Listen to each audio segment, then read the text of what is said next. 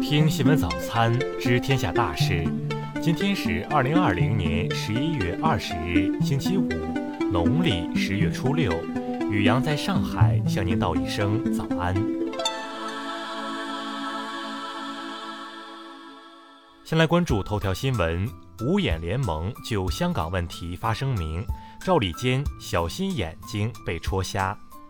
美国、澳大利亚、加拿大、新西兰和英国政府周三就香港问题发表联合声明，重申对中国采用新的规则来取消香港民选议员资格的严重关切。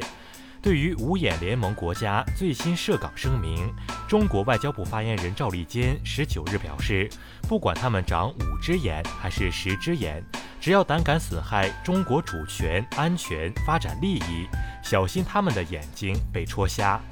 赵立坚表示，中方对有关国家公然违反国际法和国际关系准则，对属于中国内政的香港事务说三道四、指手画脚，表示强烈不满和坚决反对。他引用一句中国俗语称：“鞋子合不合脚，自己穿了才知道。”自国安法实施以来，香港没有再发生所谓美丽的风景线，难道这还不能说明问题吗？他再次强调，全国人大常委会根据宪法、香港基本法和香港国安法的有关规定，对香港特区立法会议员资格问题作出决定，是坚持和完善“一国两制”制度体系。落实香港基本法和香港国安法等有关规定的必然要求，也是维护香港法治和特区宪制秩序的必要之举，合情合理、合宪合法。爱国爱港者治港，反中乱港者出局，这是天经地义的事情。继续关注国内新闻。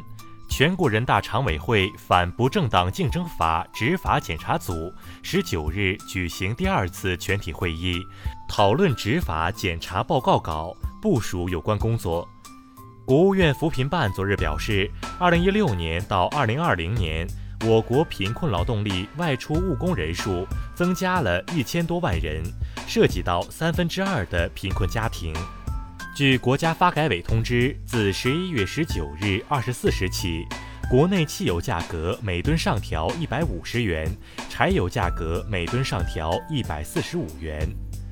商务部消息，今年一到十月，我国对外非金融类直接投资六千零二十亿元人民币，同比下降百分之三点二。人社部昨日介绍，经过五年的努力，就业扶贫成效显著。其中，目前累计建设扶贫车间三万两千六百八十八个，吸纳贫困人口家门口就业四十三点七万人。自本月二十日起，北京将实行网上核发电子北京市居住证和北京市居住登记卡，停止发放实体居住证。昨日上午，我国第二代航天远洋测量船“远洋三号”启航出海。执行多次卫星海上测控任务，并将为嫦娥五号奔月提供关键测控支持。报告显示，过去五年，我国在十六个可统计的可持续发展目标领域中，有十五个领域的相关科研论文数量位居全球前十，其中与五个可持续发展目标相关的科研产出居世界第一。再来关注国际新闻。美国总统特朗普提名的联邦储备委员会理事人选，十七日在国会参议院一次关键程序性表决中受阻，未能进入最终批准阶段。美国苹果公司十八日同意支付一点三亿美元，与来自美国三十多个州的指控达成和解。该指控称，苹果通过秘密让 iPhone 降速来掩盖其电池问题。并以此促使用户购买新手机。美国联邦航空局十八日批准波音七三七 MAX 客机复航，这意味着为期近两年的禁飞令被取消。日本国会众议院十九日通过预防接种法修正案，该法案规定，接种新冠疫苗为国民义务，政府将全额负担接种费用。在近日举行的各成员国驻欧盟大使会议上，匈牙利、波兰两国否决了欧盟2021至2027年预算草案，其中包括针对新冠疫情的恢复基金计划。澳大利亚统计局十九日公布的数据显示，该国十月失业人数增加了近2.6万人，当月失业率为百分之七。联合国区域性犯罪与司法研究所十八日发表的研究报告说，犯罪分子和暴力极端分子正在利用新冠疫情给世界制造更多混乱。亚太经合组织工商领导人对话会十九日开幕，多国领导人和工商界人士在会上呼吁，应坚持多边主义和贸易自由开放，携手应对新冠肺炎疫情挑战。促进疫后经济复苏，并保障民众健康。再来关注社会民生新闻。近日，山东德州一女子遭夫家虐待致死事件引发关注。山东省德州市中院经依法审理，裁定撤销原判，发回禹城市人民法院重新审理。昨日，上海一中院开庭审理一男子涉嫌杀妻焚尸案，被告人为归还赌债杀害妻子，又放火毁尸灭迹，情节恶劣，具有严重的社会危害性。法院宣布该案将择期宣判。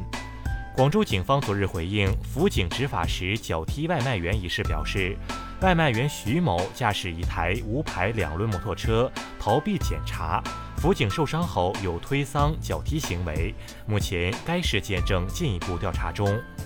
网曝普陀山景区一顿餐费一千九百元，当地市监局日前通报称，据饭店方反映，计价单位均为份，点菜时已与消费者说明。广西灵山县日前成立武则天他妈在青州历史文化研究工作组。当地官员昨日表示，此事系工作环节不够严谨，已决定对该工作组名称进行更改，研究工作仍将继续。再来关注文化体育新闻，昨晚亚冠 H 组第一轮比赛，上海上港二比一逆转悉尼 FC，取得首胜。十九日开幕的国际乒联总决赛首轮爆出冷门，赛会四号种子日本名将张本智和在三比一领先的情况下，被韩国选手张宇珍逆转，无缘八强。自然期刊最新论文称，降低颗粒物浓度的缓解策略不一定能降低这类污染物的氧化潜势，而这种氧化潜势被认为会对健康造成危害。据港媒报道，美新集团创办人之一、名誉主席伍占德上月底与世长辞，享年一百零一岁。以上就是今天新闻早餐的全部内容。如果您觉得节目不错，请点击再看按钮。咱们明天不见不散。